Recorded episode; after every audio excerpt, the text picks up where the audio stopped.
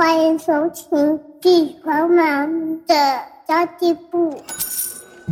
即便是忙碌的职业妈咪，一样能够打造出幸福的家。从育儿、财务知识到自我成长，我们都要样样精通。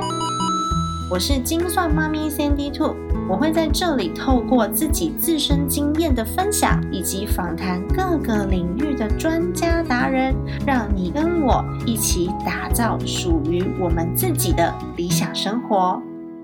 Hello，大家好，我是陪你精算生活、创造理想人生的 Sandy Two。大家都知道，我最近成立了一个精算妈咪存钱社，然后每天就发起一个记账的挑战啊，每天我们都要 po 文去报告自己的记账进度，互相监督。所以在社团里面，大家互动很频繁。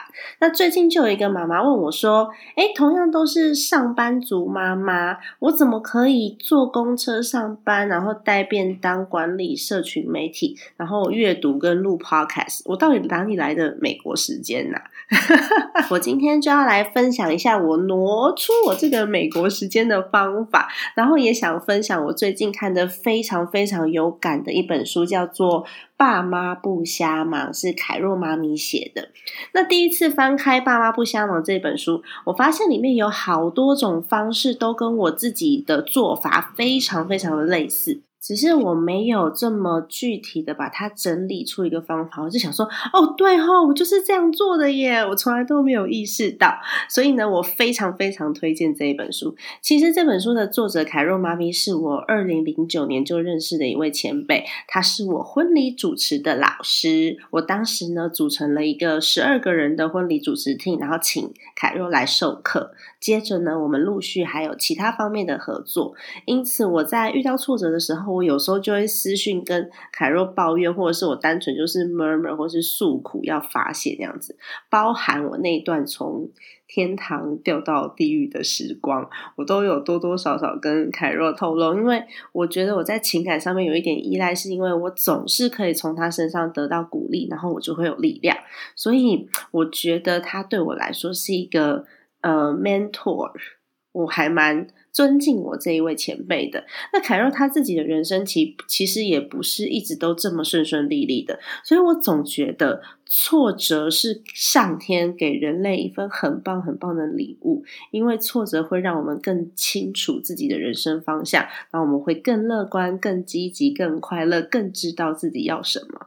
那么其实凯若呢前几年搬去德国，因为她嫁给了一位德国人嘛，最近又移民到西班牙的瓦伦西亚。有一个十六岁的女儿跟一个五岁的儿子，同时管理在台湾的婚礼顾问公司以及他的网络事业。到了西班牙，这个创业魂还依旧存在。他跟先生一起创立了 Mi Vida，就是生活这个品牌，然后变成了一个贸易公司的创办人，把国外的好东西引进台湾哦。虽然说呢，他不是上班族，所以他自己安排时间会比上班族弹性很多。但是一个人要管理这么多间公司，然后又有两个孩子，同时又是畅销作家，从二零一七年到现在，一年出一本书，并且拥有自己的音频课程，这真的是太酷了，是非常不容易的一件事情。那么今天我不会把整本书都分享完，我会选一些，就是凯若在书中。有提到，然后我自己也实际有在使用的方法来分享。因为如果我只是讲书里面的内容就没有意思了，大家可以去看书就好了嘛，对吧？所以呢，我今天分享的就是我自己实际有在做的事情。第一是碎片时间的利用。凯若其实有写到，我们不是没有时间，只是超级零碎。这其实还。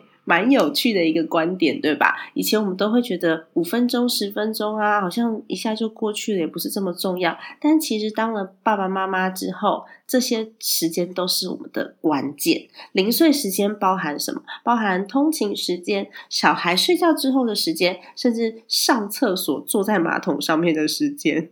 那这些时间可以做什么事情呢？它可以用来呃打我 podcast 的底稿、回留言。写贴文，这些都是事先我自己有意识到我有什么事情还没完成，所以它在我的代办的 list 里面的，我就会看看说我现在这些零碎时间可以做些什么。那第二点呢，就是顺便做的事情，顺便做的事情很多诶，我自己在实际执行的时候，跟凯若写的方式也蛮像的。我的做法是。我一次如果可以做两件事，我就不会只做一件，而且我不做重工的事情，我会让很多事情同时间在一个时间的平行点上前进，然后我容许一点点犯错跟不完美的空间。不然的话，我会没有办法同时间进行非常多的事。呃，不完美的空间就假设我明明知道 I G 跟 Facebook 的经营方式是不同的，但是因为我真的没有时间再去管理 I G 了，我只能让它先上线。这就是容许一点点不完美。那么我自己实际执行的方法有一边回留言一边听说书。我其实，在回粉丝留言的时候，除非那一篇留言需要让我思考很多。嗯，才能够回复，否则的话，我就是可以一边听说书一边回大家的留言，然后跟大家瞎哈啦这样子，或是我可以听别人的 podcast。如果我一边在做比较 routine 的工作，比如说 key 单之类的，我一边就可以听网络课程。那我一边陪小孩，我我就可以一边看书，因为现在其实小朋友他自己可以玩，就乐高玩具啊，或是那种建构型的磁铁玩具。这其实不是因为我不专心陪他，所以有时候小朋友的专注力也是要训练的。当我们在很专心玩的玩一个玩具的时候，我们也不希望被别人打扰，对吧？所以这时候呢。大人也不需要为了有参与感就拼命去打断小朋友的思考。他自己在建构他的玩具的时候，我们一直去跟他讲说：“啊，所以这是什么？这是长颈鹿吗？”其实他会打断他的思路。我们只需要陪伴他。那有时候他可能做好了、完成了，他说：“妈妈，这个是什么？”我就会回一句：“啊，长颈鹿好可爱哦。”那你下一个要做什么呢？或是啊，这是车车哎。那等他的专注力消耗殆尽的时候，我就会放下书本，专心的陪小孩。然后另外一个顺便就。是排定路线也很重要啊。假设我今天有一个采访或是有一个合作的会议要谈要开会的话，我就会干脆整天都请假。因为如果说要到公司再出来，那个交通的路线是不顺的话，很浪费时间。所以我通常会在我要去开会的这个路线上排三个行程。我有计算过三个，大概是。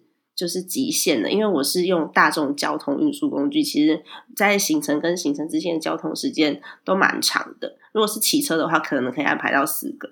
我就会先想想我要去的那个周遭还有谁可以约采访。或是我主要的事情完成之后呢，我可不可以再去采访两个人？这两个人最好是我在回家的这个动线上的，或是我再去安排开两个会。那有时候我假都请了嘛，我有时候会安排一些实体课程或是讲座，然后我再试图把这些要跟我开会的人安排在我要上课的同一天或是差不多的地点。但我也是超好笑的，我以为我自己就是。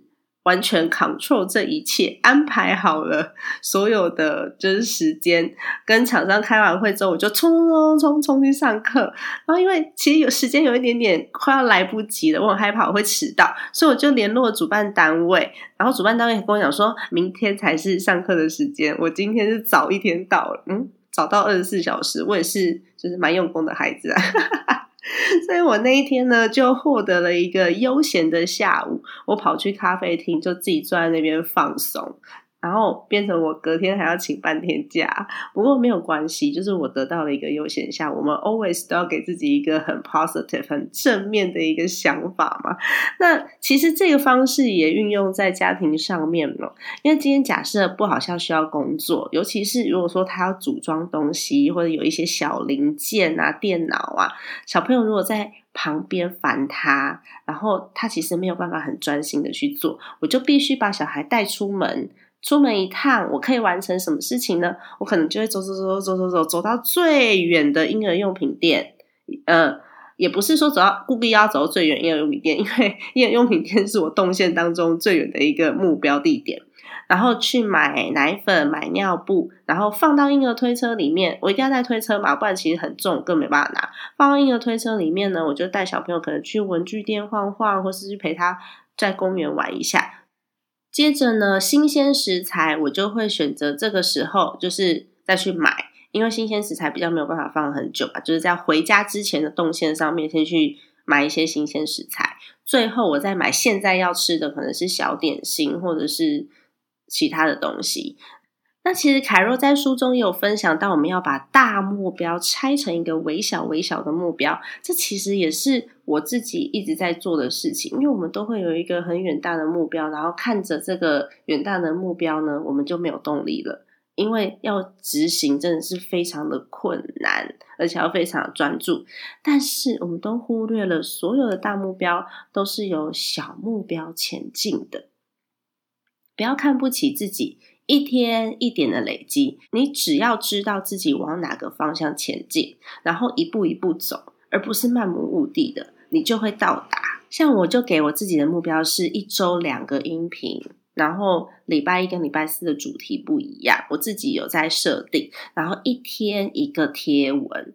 那其实大家以为我的阅读量很大。但我根本非常少时间可以拿起书本，我大概两天可以读一个 chapter 就已经不错了。所以我看书，我也不是从第一个字看到最后一个字，我是透过快速阅读之后呢，选择我想深入的地方选读。所以我老公就会讲说：“啊，你怎么东一本书西一本书，你到底都有没有看完？”其实我就是选择我想要看的那个段落去阅读。那如果说阅读起来特别有兴趣的地方，我才会把它就是纳入我下一次要阅读的这个。名单里面，那有时候我会好几本书交叉看。我其实非常非常常去听一些说书的频道，比如说文生说书啊，或是好业有的时候会说一些就是他他自己解读的这个书本跟一些故事，然后还有大大说书，这些都是我在阅读之前会去做的前置听书的。动作诶的动作这个词真的蛮妙的。前置听书，那我了解重点之后呢，再进行阅读就会 catch up 的超快。但是为什么还是听完书还是要自己阅读？因为有的时候说书只是讲这整本书的摘要跟重点，那里面有一些很重要的资讯，并不会完整的在这个说书的内容里面。所以呃，听完重点之后呢，再进行阅读。会非常快速。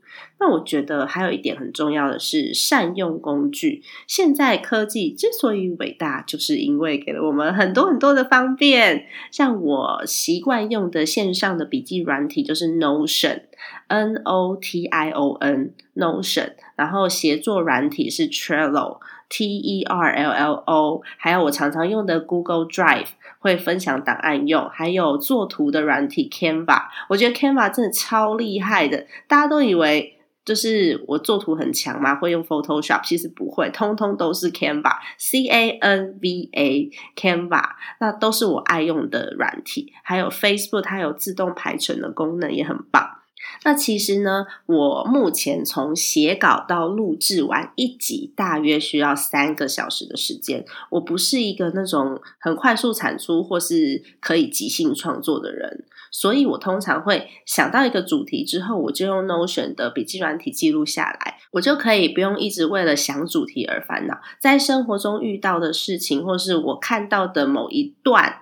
我觉得可以发挥的议题，我就会记录下来。但我只是记录那个主题，没有内容，我就会再找时间去把内容填进去。通常晚上都是，现在晚上都是我带小孩睡觉比较多啦。我先生有时候也会，但是目前我我我担任这个任务比较多，所以我大概九点十点就会陪幼董睡觉。而且幼董现在越来越晚睡，他只要在学校有睡午觉，他回来。哦，有的时候玩到十一点，那我就觉得啊，跟以前九点睡觉的小天使真的是差很多。而且是我九点带他上床，他在床上这样翻来翻去，翻来翻去，然后一直跟我讲故事，讲到十一点。好吧，就是减少了一些我创作的时间。不过通常十一点起床创作到十二点一点，就是开始写稿，隔天也是。十一点、十二点、一点，然后起来录音，这样我就可以完成一集。另外一个方法就是我现在目前今天正在使用的方法，就我今天十点陪他睡觉，他今天其实十点就睡，然后睡到我跟他一起睡，睡到两点半。起床，其实今天幼董是十点就睡着了，所以我是十点陪着小孩一起睡着，睡到两点半我起床，其实已经睡了五六个小时了。然后我起床之后直接工作三个小时，可以做到五点，写稿加上录音，因为我其实最近工作很忙碌，是因为我同事出差，所有的工作都在我身上，我其实真的没有脑袋去思考其他的事情，甚至连底稿都没有打。所以我这次的录音是我一次写稿加录音完成的。那有时候你会有一整段的时间，哇，这真的是太美妙了，就是我爸妈。或是我公公婆婆来跟小孩玩的时间啊，太好了！其实不好笑，常常都在讲说，哎，为什么你到到我家来没有跟我爸妈聊天，然后一直在看手机？其实我在做我自己的事情呐，而且其实我我公婆跟小孩玩，他才不要跟我聊天嘞，他想要跟孙子玩，好吗？我就可以一次用手机，然后用刚刚讲的 Canva 这个软体做很多很多张图，然后我就排成个两天三天的 Facebook 发文之类。的，或是打底稿，这样其实我就不用烦恼我每天要发什么文章了。至于我跟我的小帮手 Evia 的沟通，就是透过 Line 的群组跟 Trello，那文件传输就是用 Google Drive，这些工具都可以让我快速完成工作。我觉得这些就是科技上面我应用的非常透彻的一些东西，一些工具。那还有一件很重要的事情，是我非常习惯网络购物。然后我妈想说，怎么你什么东西都从网络上面买啊？因为逛街很花时间呐。有一些家用品，我都是在网络上面买的。不然我们只要一次出门，有可能就会花费到一整天的时间。如果真的这么美好，我有一整天的时间，我宁可这一天的时间是安排一个活动，露营也好啊，去水族馆也好，去动物园也好啊，跟朋友一起，或是跟妹妹一起，然后带着小孩一起出去玩，或是即便我是抱着我的孩子阅读一本绘本，我也不想要浪费在无谓的逛街上面。所以呢，网络购物真的是很。棒诶还有人可以帮你把东西送到家，像是米啊、油啊这种东西超重的，好不好？我才不想要出去扛一包米回来，或是扛两罐橄榄油提回家，真的很重诶倒不如有人帮你送到家门口啊。那凯若还有在书中提到，想要放进新的东西，就要从减法开始。我觉得这个也蛮重要的。他书中有提到说，简化一些互动的模式，像。凯若今年取消了粉丝的私讯，改成只收粉丝的 email，所以粉丝的每一封信呢，都是思考过之后才会寄出的。那凯若也可以有更多的时间思考怎么样回信，所以他们来往的这些讯息就会更有品质，而且减少了就是丢私讯很方便敲一敲闲聊的机会。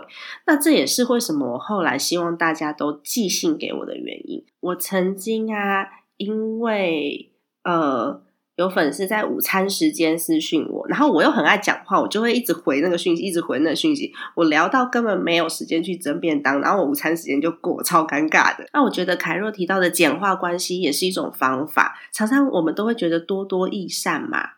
尤其是我之前跟爸爸妈妈一起就是从商的时候，什么样的商业活动、商务聚会几乎都是来者不拒，然后搞得自己一天到晚都在社交里面打滚，然后自以为是建立关系。但其实自从就是从商场上面退下来，变成一个普通上班族之后，我有很深很深的感慨：当你没有办法给对方好处或是利益的时候，那个关系。留下来大概只会剩下五趴吧。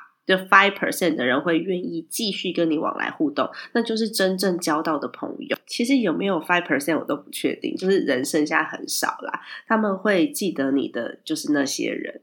然后以前我们家只要是比如中秋三节的时候，那个礼品啊是堆到满出来，然后都要拿去转送。那现在是有个一盒两盒可以吃，就是状态差很多。所以其实那些聚会，你想一想，好像也不是这么重要。我现在只会参。家对我有意义、必要性，或是我觉得会让我开心的聚会，例如那个女性创业家协会的活动，我会去，因为我也是发起人之一嘛。然后。我跟大家一起吃下午茶，可以获得资讯，互相帮忙。同时呢，我还很开心、很放松，因为我们不只是想要建立人脉的那一种关系而已。还有凯若有提到，可以慢，不要停，就算匍匐也要前进。哇，这一点我也很有感呢。其实当了妈妈，然后我又要上班，时间真的很琐碎。如果要按照一个全职工作的标准来看我自己现在经营的这个精算妈咪的品平台，我觉得就是不合格啊，超级不合格的。因为我的部落格很糟糕，SEO 也很糟糕，我发文的时候还会有错字，社群也没有管理的真的很好。就是有的时候要做活动，但是我其实没有事前规划活动，就是想到就想到就 po，想到就 po，因为没有时间嘛。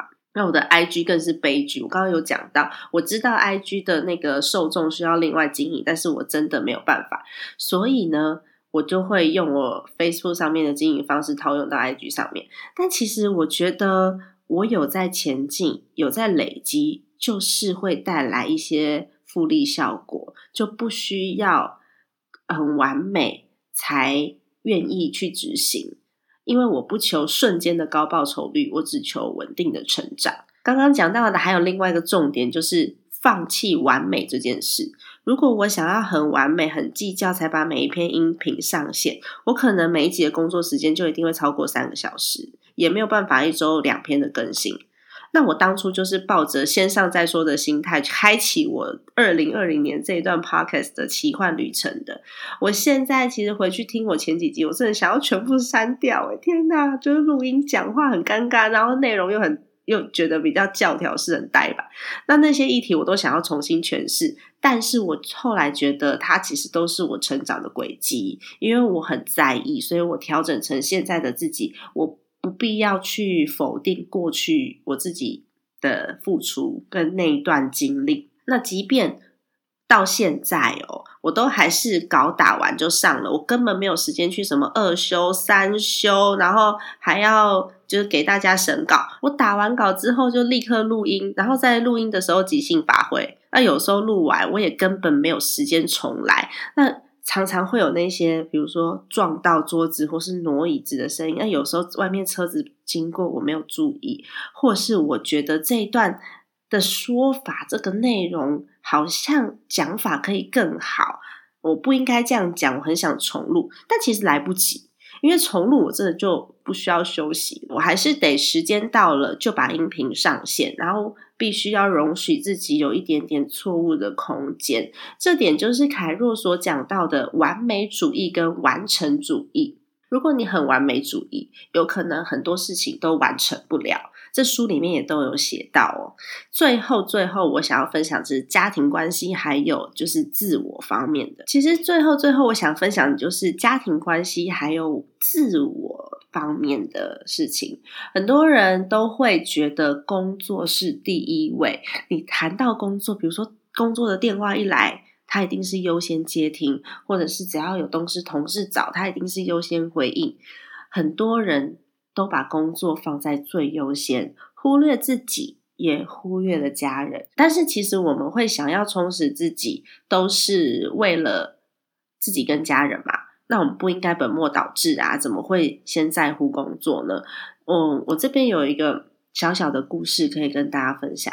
就我小时候啊，每年寒暑假都会跟我的父母亲一起出去玩。嗯，以前都是寒暑假嘛，然后就去可能。某一个乐园，然后三天两夜、两天一夜这样子出去玩，然后后来呢，比较有能力之后，公司慢慢在成长，比较有能力之后，我们就会去泰国、去日本、去韩国，反正一年都一定有两次。自从我爸的生意越做越大之后呢，我们变成可以自己刷卡、刷副卡出去玩，但是再也没有爸妈跟了。我记得我在美国念书的那几年，我爸妈从来没有来过。我大学毕业的时候呢，学校给了一个邀请函，请大家邀请家人来参加毕业典礼。我就邀请了我的爸爸妈妈，那他们终于同意要来美国看我。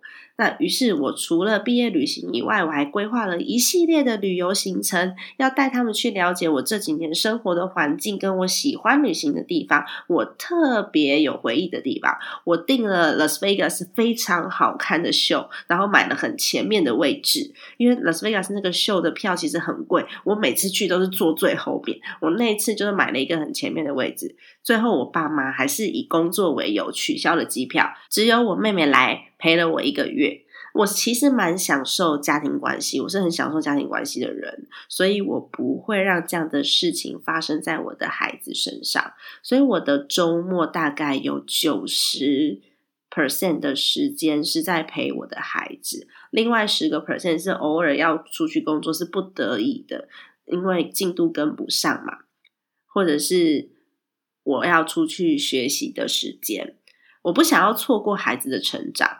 所以，只要我那阵子特别特别的忙，我看到我老公跟我的小孩，我就会有一些罪恶感。这是我 自己对我自己的承诺。这也就是为什么这些零碎的时间，就算是很片段，它对我来说也很重要。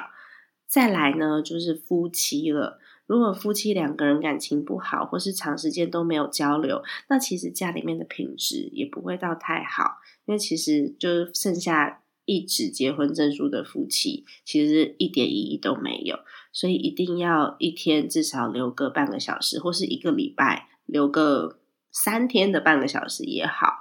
那留给夫妻一段相处的时间，说说话，一起喝个东西，喝个饮料，或者是一起做一些彼此都喜欢的事情，其实都蛮棒的。